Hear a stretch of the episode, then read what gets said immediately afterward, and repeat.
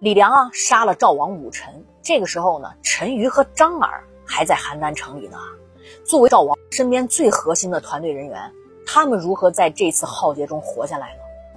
早年间啊，陈馀是游历赵国嘛，他就在赵国娶了一个当地富豪的女儿做老婆，权财自古呢都是很紧密的链接，有权呢就有钱，有钱呢家里必有官，那就意味着陈馀在赵国有强大的官场。关系网，消息自然是比较灵通的。在得到李良突袭邯郸、杀了赵王武臣和左宰相邵骚叛秦的第一消息之后啊，他就知道了，他就立刻呀喊着张耳一起逃跑了，这才得以幸存。本年呢，一个临县人叫秦家的，还有富离人叫朱吉时的，也聚众起兵了，把东海郡郡守围困在谭县。张楚王陈胜啊，听到消息之后啊，就派武平君叛前往充任监军，管理谭县一带的张楚军。如果秦家等人给陈胜面子啊，武平君叛大概呢也可以成为武臣韩广、周氏那样的人物。但是呢，秦家其实并不给他面子，他自称为最高指挥官，根本呢他就不服从武平君叛的管理，告诉他的部下说呢。武平君这个人啊，不过就是一个毛头小伙，乳臭未干，他懂什么呀？别理他。于是呢，秦家就宣称啊，自己接到了陈胜的密令，还找了个理由，直接把人家监军武平君判给杀了。如此一来呢，你看秦家连向陈胜汇报的程序都给省了。秦二世胡亥啊，派司马欣、董翳协助呢章邯进剿盗匪。此时，章邯呢已经击破五冯啊，斩了张楚国上柱国蔡赐。眼看秦国大军兵临城下呀，陈胜只好亲自督战。当时他手里的军队主力啊，已经在周文和田臧手里都给霍霍光了，就剩下用来守基地的张贺部队了。这支部队里估计啊，全部都是老弱病残。虽然在西郊啊构筑了工事，但是大败啊，统领张贺呢也阵亡了。等到了十二月份啊，不甘心的陈胜呢，他就前往汝阴，就是安徽阜阳啊，准备回去啊，再拉起一支队伍。归途赶路的过程当中啊，他就经过夏城阜，就是河南的郭阳的时候，他的车夫庄贾啊，也就是他的司机啊，就把他给杀了，向秦投降。你想，王侯将相宁有种乎？享乐没多久啊，就被司机这么亲近的人给杀了，能一招致死你的呀？其实历史上啊，演绎的都是身边最亲近、信任的人。陈胜呢，就落得个如此的惨淡落幕。陈胜之死啊，众叛亲离，其实早已注定。权力如美酒啊，饮之回味无穷。一旦沉溺于权力享乐的温床里，就会迷失了自我。你想，刚起事儿的时候，陈胜还能对投靠来的人做出一副比较谦恭的姿态。不过两三个月之后，他就变得趾高气昂了。当初陈胜当了张楚王以后啊，亲戚朋友不是纷纷都前来投靠了，他的岳父呢也前往。可料到呢，陈胜竟然把他的岳父啊就当成普通的宾客接待。他以前见他岳父啊，那都是下跪磕头。可是这一会儿呢，他就作了个揖。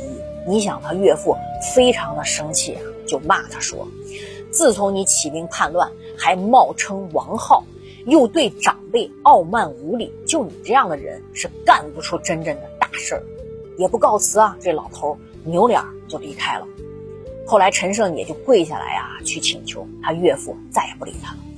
后来投奔陈胜的亲戚朋友啊越来越多，还跟陈胜啊谈论就是过去啊曾经发生的一些往事。当然，也有陈胜之前呢肯定他不想提起的一些事儿。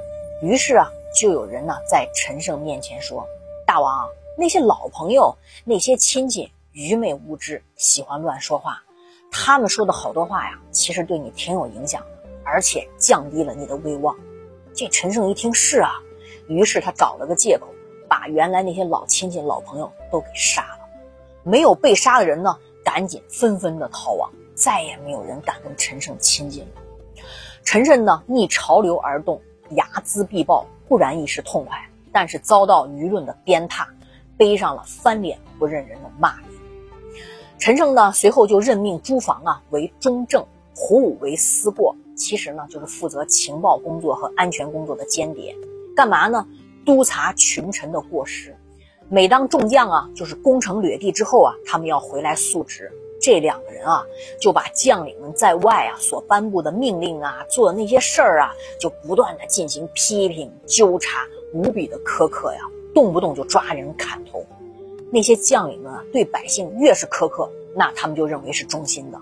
凡是啊这几个人不喜欢的人和遇到陈胜不喜欢的人，他们呢也不交给司法官审理，而是自己呢擅自处置了。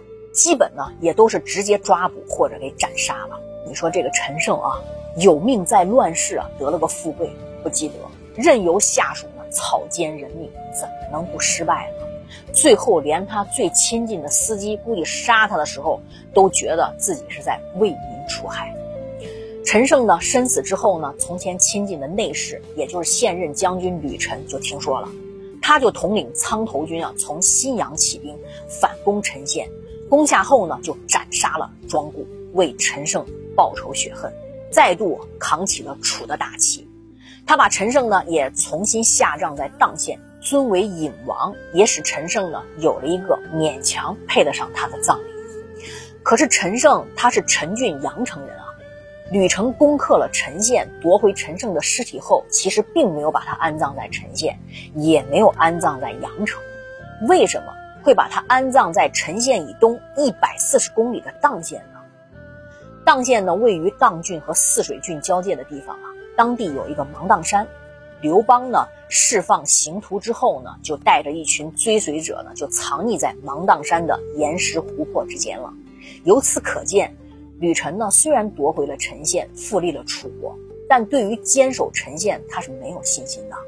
为了避免啊陈胜的尸体啊被秦军羞辱，所以呢，他提前呢把他运到了芒砀山影。王陈胜的结局呢是不太体面，所作所为呢也违背了仁礼的行为，但最终秦朝灭于在他感召下揭竿而起的英雄手里。仅凭此一点呢，陈胜足以名垂青史。沛公刘邦呢，在得到天下之后呢，还专门呢为陈胜呢置首冢三十家，中汉一朝世代祭祀。此外呢，陈胜死后呢，其实还发生了一个插曲，于是啊。他就趁着刘邦率兵外出的时候啊，就献出了封建，投降了周氏。刘邦知道这件事儿，大怒啊。